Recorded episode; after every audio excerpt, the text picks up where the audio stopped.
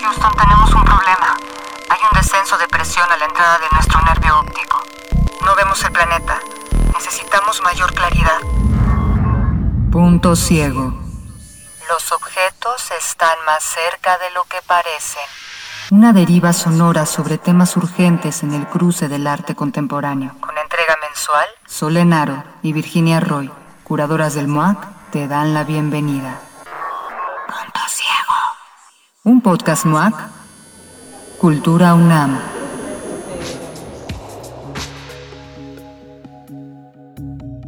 La crisis ligada al agua ha aumentado en los últimos años, ya sea por transformaciones hídricas o por la lógica neoliberal que considera el agua como un bien capital, objeto de especulación, siguiendo la tensión medio ambiente versus industria.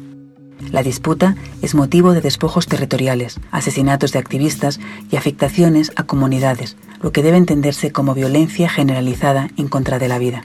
Yasnaya Aguilar y les artistas Carolina Caicedo, Antonio Monroy y Adriana Salazar comparten sus reflexiones en torno al agua y la justicia ambiental, la relación con el ritual y lo simbólico, el vínculo con comunidades específicas y el quehacer artístico en tanto mediación, denuncia y participación directa de un debate que nos concierne a todos.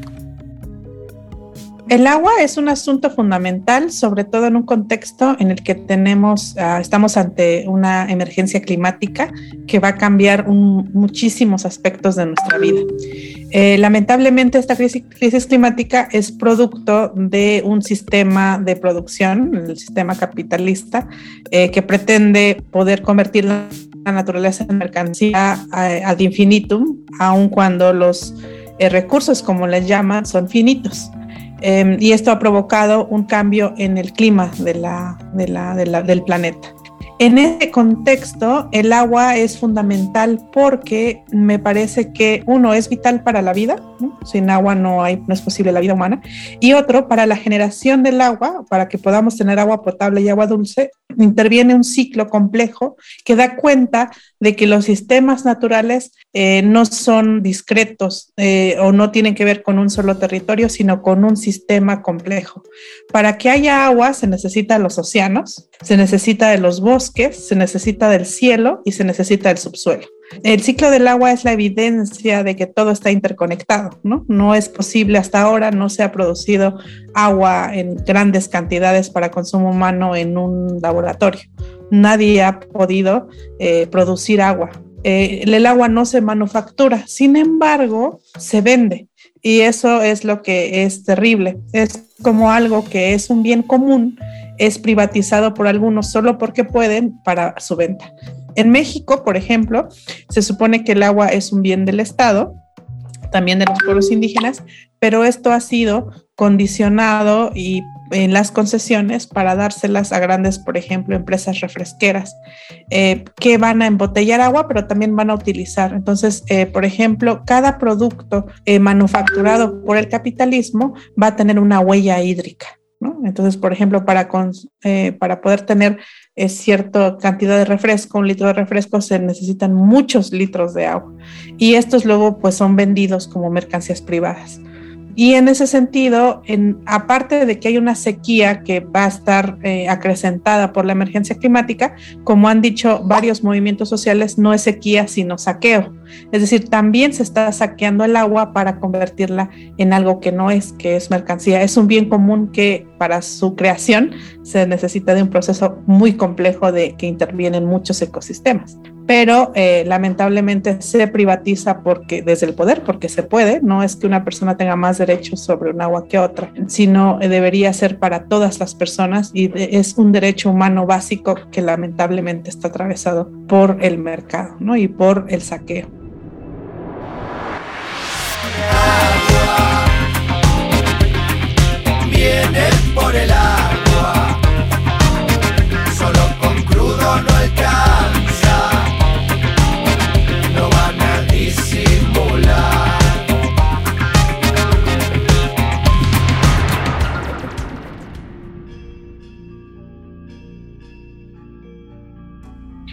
Bueno, yo soy Carolina Caicedo, soy artista colombiana, residente en Los Ángeles. Uh, mi cuerpo de trabajo en la última década eh, examinan las afectaciones de grandes infraestructuras hidroeléctricas o represas de desechos mineros, las afectaciones que tienen sobre cuerpos sociales y cuerpos de agua. Hola a todos, todas, todos. Mm, mi nombre es Adriana Salazar, soy artista también eh, originaria de Colombia, mexicana de adopción, resido en la Ciudad de México desde hace siete años y eh, desde que vivo en territorio mexicano me he volcado mi trabajo sobre eh, las interrelaciones que hay entre el agua, los, las, los habitantes de ciudad, las comunidades que la defienden, los territorios y demás vidas que son extraídas y extraídos por el desvío y desagüe de los cuerpos de agua, sobre todo el centro de México. Y más recientemente eh, me he ocupado de proyectos que buscan articular voces y luchas diversas en relación a, las crisis del agua en la Ciudad de México. Hola, muchas gracias por la invitación. Soy Antonio Monroy, un artista mexicano. Eh, vivo y trabajo alrededor de la Ciudad de México. Eh, me interesa mucho en mi práctica desde hace 10 años eh, aproximarme a la cosmogonía mesoamericana en torno al agua y todas las manifestaciones rituales que permiten la construcción y defensa del territorio a partir de ello. Y actualmente codirijo la Bienal Tlatelolca junto a Balán Bartolomé, eh, en la que, digamos, trabajamos en el sitio específico de Tlatelolco, pero además la la construcción territorial que ha tenido este, este lugar y todas las aristas que le atraviesan a la historia oficial. Llevo un poco más de una década trabajando cuestiones del agua, sobre todo en diferentes regiones de las Américas. Eh, pienso que el cuerpo de trabajo que se llama en español represa, represión, eh, precisamente jugando con la etimología compartida de estas dos palabras, funciona como una como, como una constelación de trabajos que están conectados entre sí, pero que también tienen vida propia. Eh, pero definitivamente pienso que la manera en que trabajo y enlazo y estos, digamos, publicaciones, esculturas, videos, acciones con comunidades, textos, eh, sí conforman ¿no? esta gran trenza eh, que además va para atrás y para adelante en el tiempo. ¿no? Me gusta pensar eh, y, generar proyectos que son abiertos, que no tienen un fin definido, sino que pueden alimentar proyectos en el futuro o en otras geografías. ¿no? Y, y, un poco la metodología funciona como casos de estudio y hacer trabajo de campo en diferentes eh, regiones y con comunidades afectadas por represas o por otras infraestructuras de agua eh, y, teniendo en cuenta cuáles son las necesidades de esas comunidades en este momento y qué puedo yo aportar como artista visual. Pues que digamos las herramientas que tengo y los conocimientos que tengo consisten más en la construcción de imagen y en la deconstrucción de imágenes opresivas, ¿ya? Porque claro, también hay imágenes opresivas que vienen desde las empresas, las industrias, las administraciones de turno, pues que nos llenan de mentiras, ¿no? Eh, como, ah, la, energía hidroeléctrica es una buena energía o es una energía limpia, cuando sabemos que realmente los costos socioambientales de una gran hidroeléctrica son, son gravísimos, tanto para el ambiente y el ecosistema del lugar. Pero mi punto de entrada a, a investigar esto fue que me enteré que en el río Magdalena o el río Yuma, como se le conoce en una parte del río, en su parte alta, que es el río más importante de Colombia, nace en el sur, en los Andes colombianos y fluye hacia el norte hasta el Mar Caribe, pues iban a construir una gran represa llamada el Quimbo, ya está construida, ya está generando electricidad y, y eso, eh, pues como que yo no entendía, no tenía la capacidad de entender cómo podían desviar un río para construir esta gran represa, sobre todo porque había vivido en mis años de adolescencia en una ciudad ribereña del río, no exactamente donde se construye la represa, poco más al norte, una ciudad que se llama Girardot, y pues en ese punto del río que se llama el Codo de Girardot es bastante ancho y no cabía en mi cabeza, pero poco sabía que ya había otra represa y que esta segunda represa es parte de un plan maestro del río Magdalena que contempla 17 represas y luego el, el, el dragado de su parte um, al, baja para hacer una hidrovía y sacar petróleo y carbón? Bueno, mi trabajo desde hace, igual eh, que Carolina, casi hace 10 años, se ha visto afectado por la eh, por mi involucramiento en ceremonias eh, de peticiones de lluvia en el Nevado de Toluca, en el Chinanteca. Eh, y con ello, mi participación dentro de estas ceremonias me llevó a involucrarme de alguna manera más cercana con comunidades indígenas. Mi padre es de origen mazagua y, y esto me me permitía un involucramiento un poco más cercano, aunque he crecido en la ciudad. Eh, y con ello, a partir de la recategorización del Nevado de Toluca, me aproximé más a las transformaciones que ha tenido el territorio del Estado de México y su relación con Ciudad de México. Eh, las transformaciones hídricas.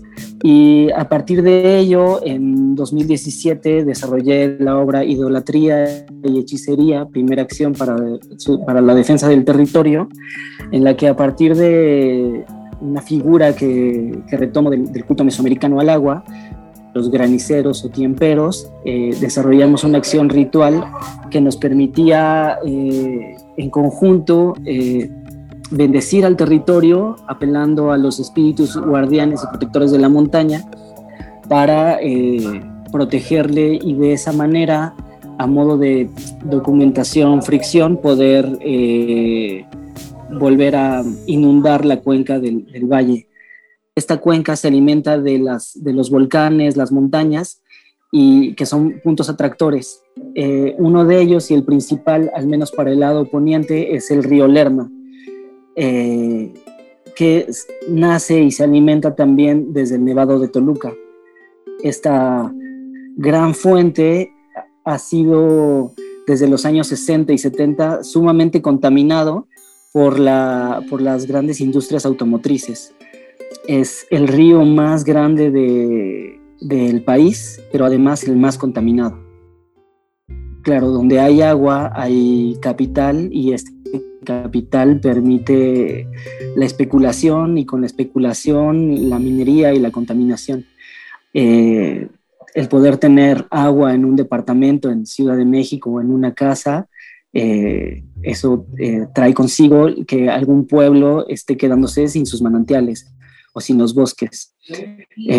y desde ese sentido, para mí, la, construcción mesoamericana de los rituales en, en torno al agua ha sido fundamental para entender eh, la presencia de, este elemento, no como algo ajeno, como lo plantea la, biología o las, ciencias naturales, sino algo de lo que somos parte, ¿no? y de algo de lo que, con, el que habitamos y es una deidad o una entidad eh, sagrada.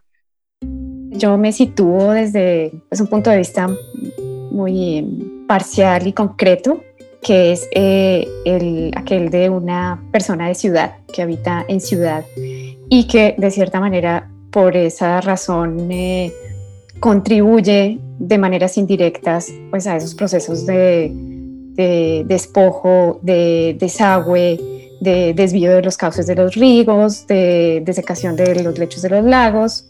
Y eh, pues desde ahí parte mi práctica, como de asumir de una manera lo más autocrítica eh, posible, con miras a una deconstrucción también y a una articulación con quienes defienden eh, con el cuerpo las aguas, eh, pues parto, es decir, de, esa postura y pues también de esa situación de vida de quien además vive en una ciudad con unos problemas de sostenibilidad hídrica bastante serios en muchos sentidos no solo por el problema del abastecimiento y como lo señalaba Antonio, del, em, del despojo que esas fuentes de abastecimiento generan, los costos altos eh, que no solo son monetarios, políticos, eh, sino también ambientales y sociales, incluso espirituales para muchas comunidades, em, pero pues que también tienen que ver con eh, ese retorno de las aguas lacustres que siempre intentan converger a las partes bajas y en ese sentido generan Em, inundaciones y otros fenómenos em, que, afectan a, comunidades humanas y más que humanas. Entonces desde ahí parte de mi práctica, desde ese lugar. Más que de proyectos voy a hablar como de situaciones en ese sentido. Eh, y me voy a referir a lo que mencionaba Sol, una, una serie de proyectos que, pues, que agrupé bajo la sombrilla de este nombre, Todo lo vivo, todo lo muerto, el lago de Texcoco, pensando en que estas eh, ideas de lo vivo y lo muerto es eh, importante y necesario desdibujarlas y resignificarlas, es decir, cuando hablamos de las cosas vivas, hablamos de las cosas que tienen agencia, cuando hablamos de las cosas muertas, hablamos de aquello que es, eh, está susceptible a ser dispuesto, que se puede mover, que se puede quitar, que se puede usar, ¿no?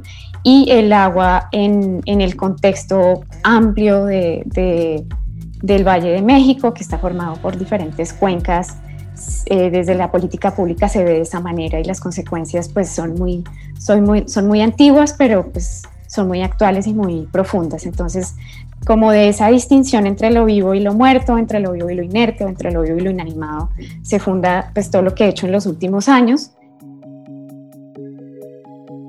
quería también hablar de, cómo esos impulsos eh, rituales, animistas, espirituales, tal vez que, conectan el trabajo de los tres y que me, da, pues como que sobresale, ¿no? La presentación de Antonio y de Adriana. Eh, y sí, como esa intuición, ¿no? Como una, algo bien intuitivo, por lo menos en mi trabajo, ¿no? Como algo bien intuitivo a la hora de tomar decisiones formales, pero también a la hora de, de, acercarme con quien trabajo y con quien colaboro también, ¿no?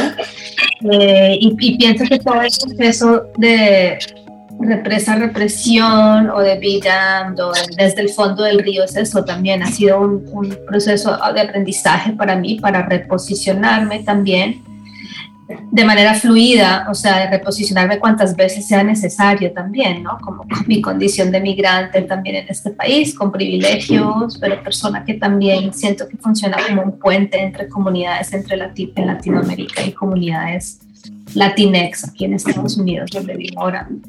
Encuentro que las colaboraciones más fructíferas no son precisamente con gente de la academia o desde disciplinas establecidas, eh, sino precisamente con gente que ha sido históricamente excluidos de estas, eh, digamos, eh, narrativas más científicas o tienen otro tipo de conocimientos, comunidades o, gente que son parte de comunidades indígenas, personas que son parte de comunidades pescadoras artesanales, mineras artesanales, campesinas.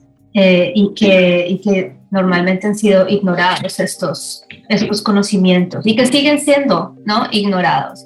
Son como conocimientos incorporados, que son a través del cuerpo que se manifiestan, ¿no? A la hora de tirar una atarraya, por ejemplo, que está súper presente en mi trabajo, todo el, digamos, todo el aspecto de desde tejer una atarraya hasta tirar una red de pesca, una atarraya.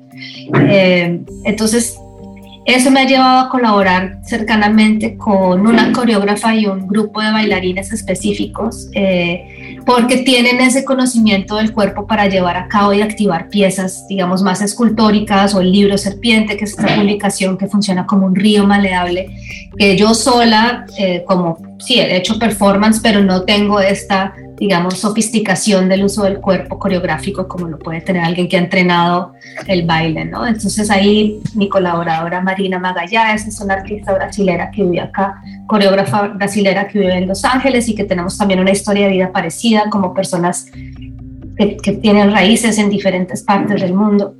Entonces eso ha sido bastante fructífero para mí siento que, que mucho de mi trabajo es, funciona como en un plano de activismo visual, que es muy necesario porque al final hay un régimen de las imágenes bastante opresivo y lo saben bien en México con, con las grandes cadenas de mediáticas eh, en relación al gobierno, como las hay en Brasil, ¿no? Entonces creo que en las artes y desde, desde las artes visuales hay una posibilidad bastante grande de generar contranarrativas y contras imágenes. Y creo que también hay una crisis de la imaginación y ahí también en esa guerra y en esa crisis de la imaginación, en esas batallas de, de las contranarrativas, los artistas tenemos mucho que aportar también. Incluso las comunidades mismas que están en las luchas de frente, que todos estamos sufriendo esta crisis de la imaginación, ¿no? Y, y, y la lucha y la, estar en la línea de frente es bastante desgastante. esta gran coincidencia con Adriana y Carolina es, es fundamental porque también para mí Colombia, eh, en 2017, eh, que estuve allá por una residencia, el planteamiento, el planteamiento que tenía era desarrollar una especie de herbolario con una comunidad indígena desplazada en Bogotá. Y en, ese impedimento, por toda la burocracia institucional, me fue muy trascendente también para entender cómo me involucro con las comunidades y cómo es que la figura del, arte, del aparato cultural institucional y, especialmente la figura del artista eh, carga con un cierto poder y este, y este poder es importante saber cómo ejercerlo para que no resulte de alguna manera extractivista sobre estos mismos pueblos que ya están eh, sufriendo los despojos. Normalmente mi aproximación es al planteamiento de una imagen y esta imagen la converso con, con, los participantes en el sitio que me parece es, pertinente a través de una lectura que estoy haciendo sobre los movimientos sociales y, el, y la problemática contemporánea del despojo. Eh, y desde ese sentido procuro o procuramos la construcción conjunta. Y quiero volver al ejemplo de, de esta pieza de, idolatría y hechicería, en la que mi propuesta era generar una nube de humo de copal en conjunto y que con eso se llamase a la lluvia. Y en el planteamiento con las dos comunidades del Oriente y Poniente, de San Francisco Xochicuautla y hacia Texcoco, que hubo varios puntos, varios pueblos eh, implicados, eh, apelamos a esta figura del granicero que, que estudié desde, desde la antropología y la arqueología para entenderlo también hacia el momento presente, como, como un personaje que, que, me, que, está mediando con el, ante el mal tiempo, ante un tiempo meteorológico eh, adverso, pero que también puede ser un tiempo adverso social. Eh, y en ese sentido, la propuesta fue llamar a la lluvia para volver a inundar la cuenca y de esa manera frenar los proyectos que estaban despojando a los territorios. El arte indígena o la práctica indígena eh, en torno al, arte, como lo entendemos, eh, siempre es contemporáneo. ¿no? Y, por eso insistía en este, en este entrecruce de elementos eh, míticos con elementos de la vida eh, cotidiana, ¿no? Me interesa sobre todo tal vez poner en tensión algo que, que, yo creo que a la raíz es problemático, que es eh, como esa relación entre ética y estética, que es que se pone a la base de cómo y por qué, y eso no siempre es evidente, ¿no? porque implica no solo mm, no sé, la producción de imágenes o cuerpos de trabajo, sea cual sea su, su, forma, sino el cómo se producen, desde dónde se producen, con qué materiales se producen, con quiénes se producen y también su destino, que es algo que, pues en lo que también me, me he enfocado mucho que sea tal vez coherente en todo el trayecto, ¿no? Desde el inicio al fin. En el Museo Nimista, por ejemplo, había una preocupación muy fuerte em, desde el inicio, desde el ejercicio, por ejemplo, de recolección de materiales en relación a, mm, a qué es pertinente recoger y qué no, ¿no? Y si eso que yo recojo me pertenece o no y por qué. Y, y pues ahí hubo, digamos que ese para mí fue el detonante de los procesos de colaboración entendiendo justamente que eso no era mío, que tanto esos materiales como el suelo donde pertenecían, como el contexto que los enmarcaba, no era mío y que necesitaban ser comprendidos de diferentes lados y articulando saberes más que eh, asumiendo, digamos, una postura unívoca. Y descubrí que a raíz de una reactivación de, de un megaproyecto que, que a la raíz tiene eh, un, pues como un afán de desarrollo inmobiliario y expansión de la ciudad en la región oriental del Estado de México, donde antes estaba el, lecho del lago.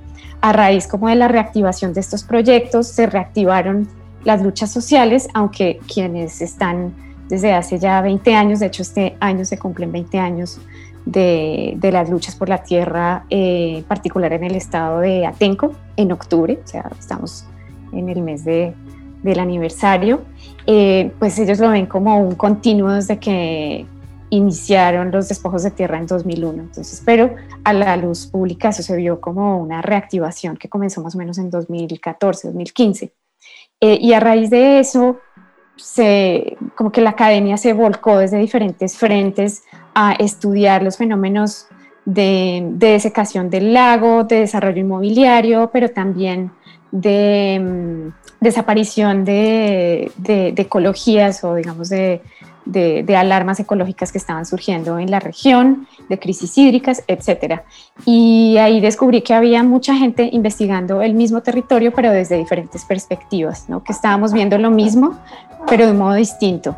Y fue eh, muy interesante también soltar el tema de, como de la pertenencia y la propiedad sobre unos materiales para verlo más bien como eh, un aporte a un cuerpo de conocimiento colectivo que se estaba generando entre muchos.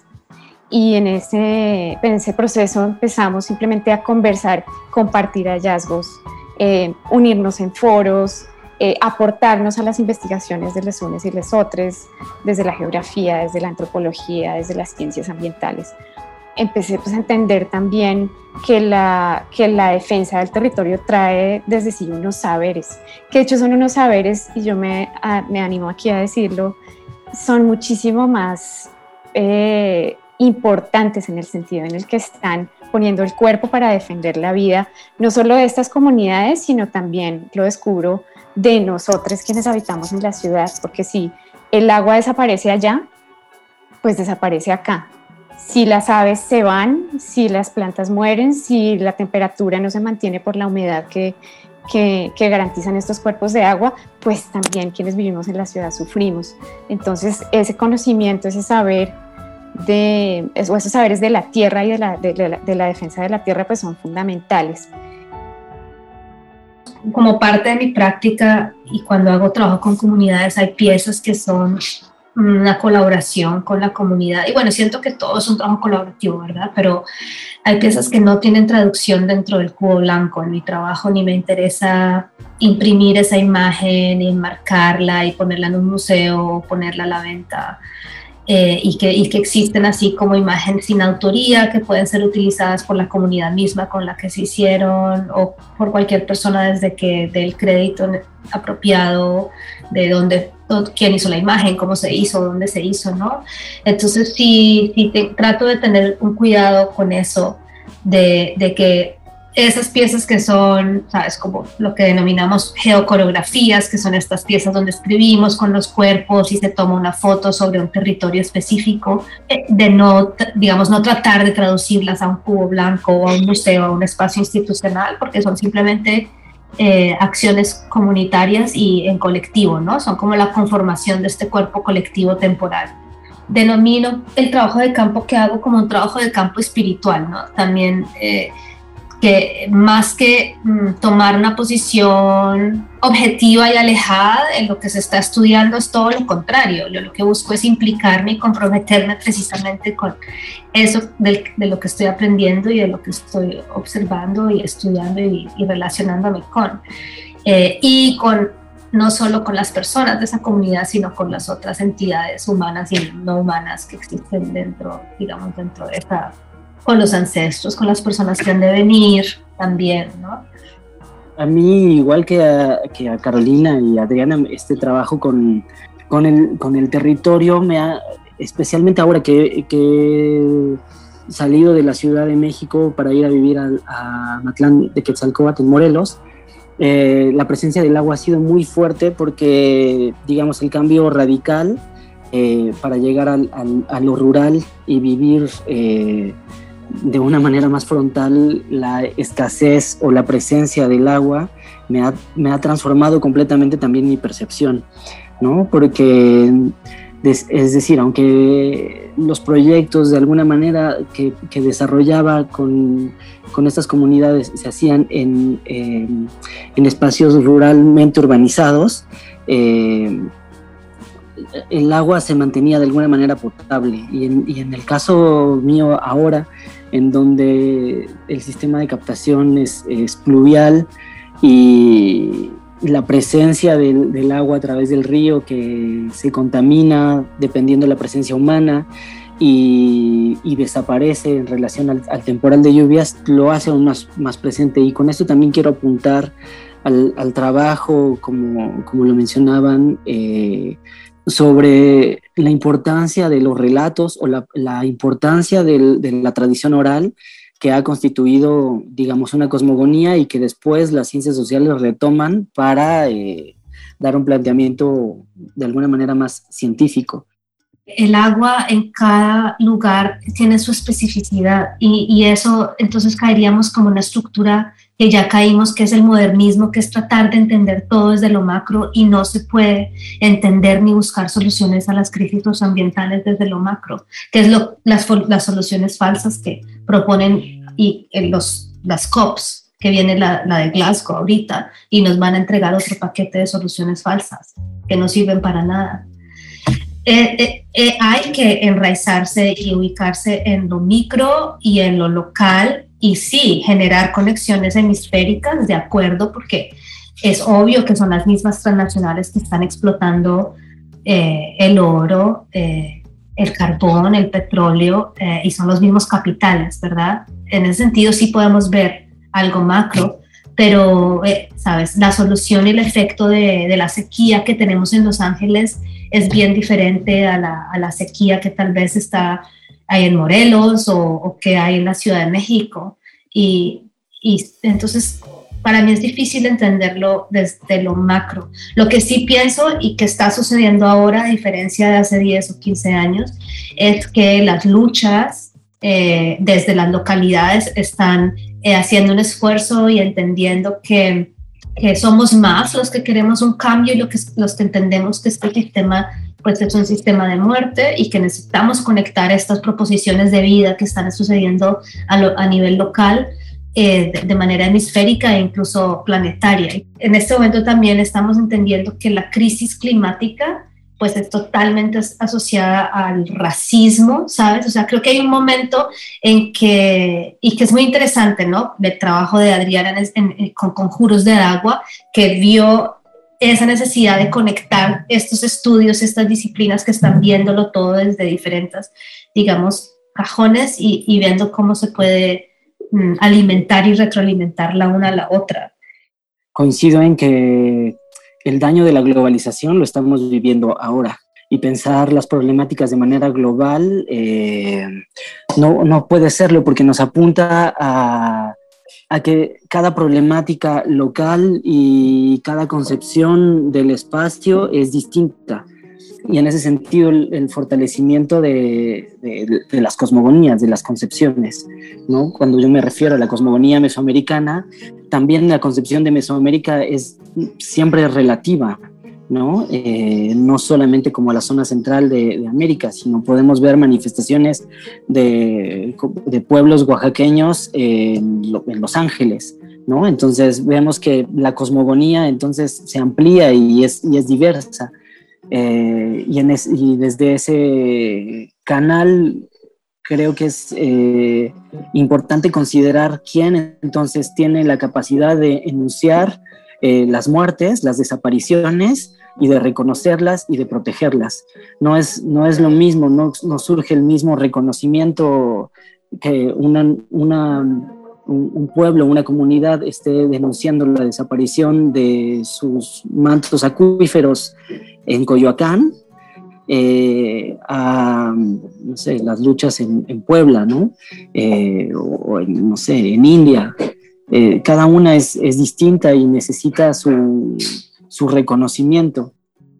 Suscribo en la necesidad también de afirmar em, lo local, porque ahí es donde realmente se gesta la defensa de la vida Em, sin embargo, yo creo que es eh, también importante reconocer que las fronteras son construcciones históricas, eh, además eh, creadas por necesidades eh, políticas y de control también de los mismos recursos que, quedan dentro de estas fronteras, eh, pero también históricas en el sentido en el que Carolina lo señalaba, que son dispositivos coloniales también de fracturas de, pueblos que antes ocupaban continuos y de los mismos cuerpos de agua de los que estamos hablando que en realidad no se cortan porque haya una frontera que los atraviese, sino que fluyen a través. Y en ese sentido podríamos hablar de eh, la Vía Yala o América, según quien lo enuncie, eh, como un único territorio en el que lo que sucede al sur realmente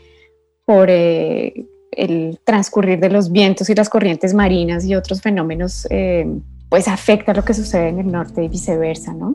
Entonces, en, en escala pequeña, no tal vez micro ni local, sino pequeña, eso eh, para mí ha sido muy claro en lo que sucede, por ejemplo, en el Valle de México como un territorio en el que eh, Ciudad de México y todo lo que está afuera se separan por una frontera política, pero en realidad eh, las aguas se desbordan, desbordan esas fronteras en, en ambos sentidos. entonces, eso como para simplemente sumar a esta discusión sobre lo local y lo global, que lo global también es una construcción que es necesario desarmar para mí el, entrar en contacto con estos, no sé, estas situaciones, porque no son solo problemas, sino como son situaciones que, están enredadas con nuestras vidas de diferentes maneras, biográficas y otras, pues a mí me ha, confrontado esa idea que tal vez tenía antes de que la práctica artística podía ser autónoma, o sea, o de la autonomía del arte más específicamente. Y yo creo que eso ya no se sostiene.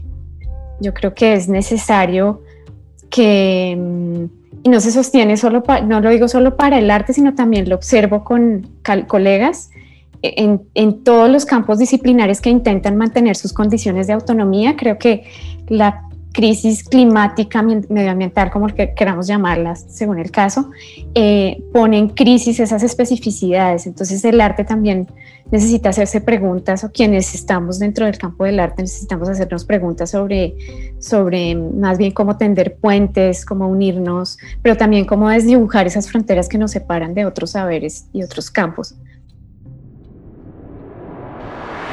Que se detenga sobre la cordillera. La explotación minera sin consulta y con violencia su progreso apesta. Huele a muerte en la selva, desaparecerá la cordillera, el agua y sus riquezas. La comunicación fácilmente distorsionada.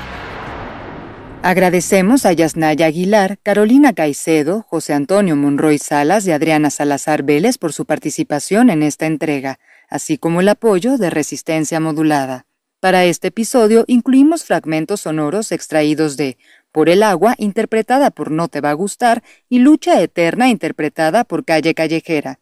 Coordinación Carolina Condés, Solenaro, Daniela Merediz y Virginia Roy.